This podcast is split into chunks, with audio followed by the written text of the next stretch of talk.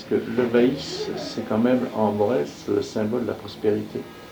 C'est, le, le maïs a été très important dans l'agriculture et dans, on peut dire, la confortation économique de la Bresse, puisque euh, nos aïeux qui avaient implanté le maïs ont pu, à partir de là, se nourrir, mais développer une céréale qui euh, leur permettait quand même de nourrir euh, des animaux, notamment la vallée de Bresse. Mhm. Et ça a été, le, quand, quand, euh, en Bresse, un agriculteur avait un beau champ de maïs, ben, il était assuré d'une bonne récolte. Donc c'était pour lui, euh, je dirais, une partie de sa nourriture, puisqu'on faisait des cônes.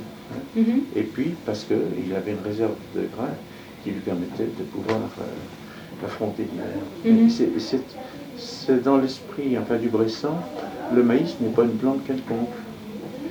Et euh, le maïs était développé en Bresse alors que dans les autres parties de la région agricole, il n'était pas. Mhm. hein.